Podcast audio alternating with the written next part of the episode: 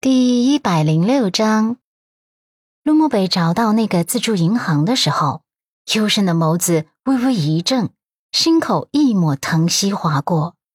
只见阮南希无助的坐在地上，双手抱着双膝，将小脸埋在其中，身上的衣服都湿透了，发丝也湿哒哒的贴在侧脸上，身侧流了一地的雨水，看上去柔弱的。让人心疼，让人揪心。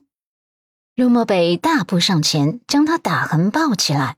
阮南希原本身子惊颤的抖了一下，直到鼻息间呼吸到熟悉清冽的气息，他的戒备心一下子松懈下来，突然有种心安的感觉，下意识的伸手环住他的脖子，将自己所有的委屈和狼狈都藏进这个男人的胸膛中。陆漠北任由他环着自己，看着他委屈的小模样，只觉得心口一阵阵的抽紧。将他抱进车内后，他自己也跟着坐到了后排。而阮南希这会儿真的很需要一个温暖的怀抱，或是一个宽敞的港湾。他不愿意松开手，紧紧勾着男人的脖子。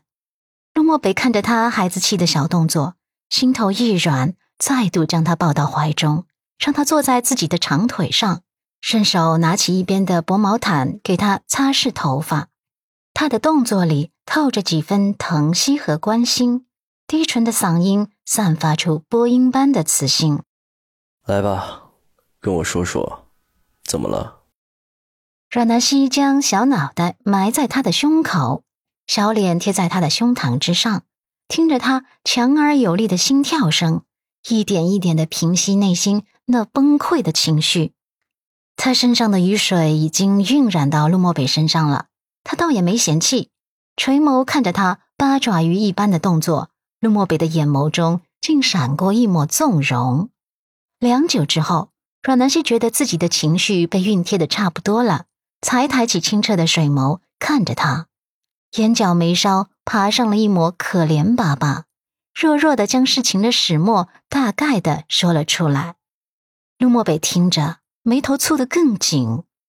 阮南希在他怀中有些挫败的叹息，自嘲道：“陆先生，你说我是不是我妈妈充话费送的呀？不然她怎么会这么不疼我？自从出事以来，我在她身上感受到的只有委屈和无奈，没有半分温暖。有时候，我甚至觉得我妈妈已经陌生的不如一个陌生人了。可她……”确实是我亲妈，怎么会变成这样呢？我真的不懂，我觉得好受伤。刚刚被母亲拒绝的时候，我的小心灵悲伤的透透的。其实呢，别看我表面上无所谓的样子，事实上我很渴望从我妈妈那里得到一点点温暖，这样才不会有孤立无援的感觉，才不会觉得被这个世界抛弃了。你不会孤立无援的，因为有我在。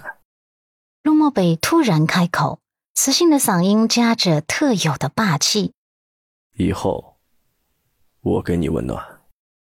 阮南希怔怔的看着他，陆漠北肯定的点头，揉着他的发顶。记住了，一切有我在。不知道为什么，阮南希之前一直忍着没哭出来。可听见他这番话之后，突然觉得眼角有些酸胀，然后就有轻盈的水雾溢了出来。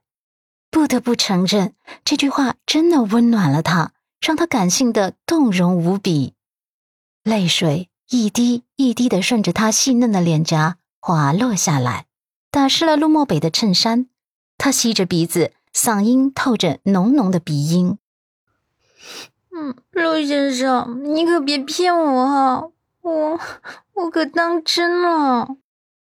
陆漠北抽过一张纸巾，帮他擦拭着泪水，点头宠溺道：“嗯，可以当真，我没骗你。”阮南希那些糟糕的情绪，奇迹般的被陆先生的话语给抚慰了。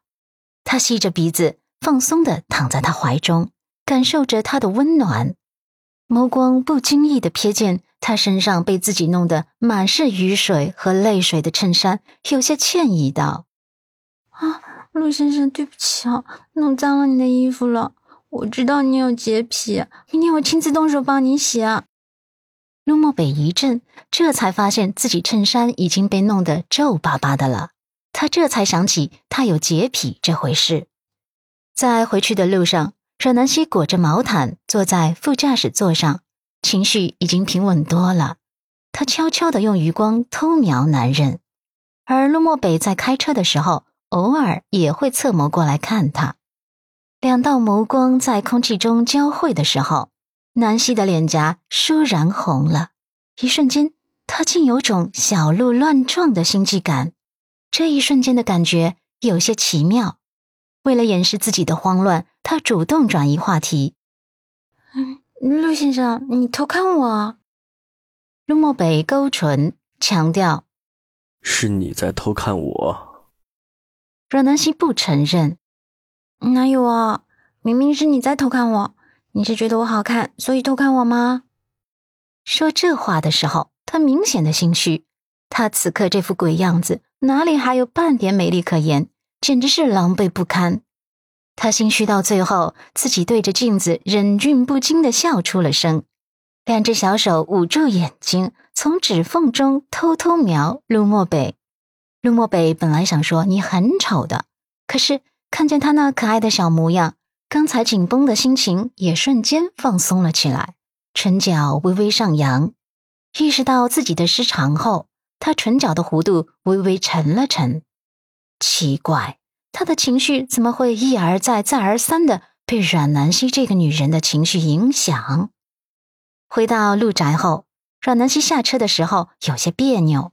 他知道自己这副狼狈样子。等着他的不免又是叶婉柔和鹿晗的冷嘲热讽，而身边的男人像是看穿了他的心思一般，主动牵着他的小手，在他耳畔霸气道：“我会找借口跟大家解释的。”进门后，叶婉柔跟鹿晗果然是投来了嫌弃又鄙夷的眸光。陆漠北随口解释：“他雨披坏了，淋了雨，我去接他回来的。”这句话。成功的阻止了叶婉柔跟鹿晗的各种想象。南希再度感激的对身边的男人扬起唇角，上楼洗澡换衣服。晚餐过后，一家人坐在一起聊天。鹿晗故意翻看报纸，将早已留意好的新闻读了出来：顾家二少爷、赵家千金喜结连理，将于近日订婚。咦，嫂子。这个顾家二少爷不就是顾世修吗？他要订婚了，你知道吗？阮南希闻言一怔，随即坦白摇头：“不知道。”世修哥哥要订婚，还真是一件喜事。他期待世修哥哥能够幸福，只是这速度似乎有些快了。他一直没听世修哥哥提起过。鹿晗听了之后，眸中闪过一抹阴郁，一记浮上心头。这个赵家千金，他也不陌生，可不是个善茬。当天晚上，鹿晗偷偷的用太空卡，以阮南希的名义给顾世修发了邀请短信，邀请他来参加周末的店面开业典礼。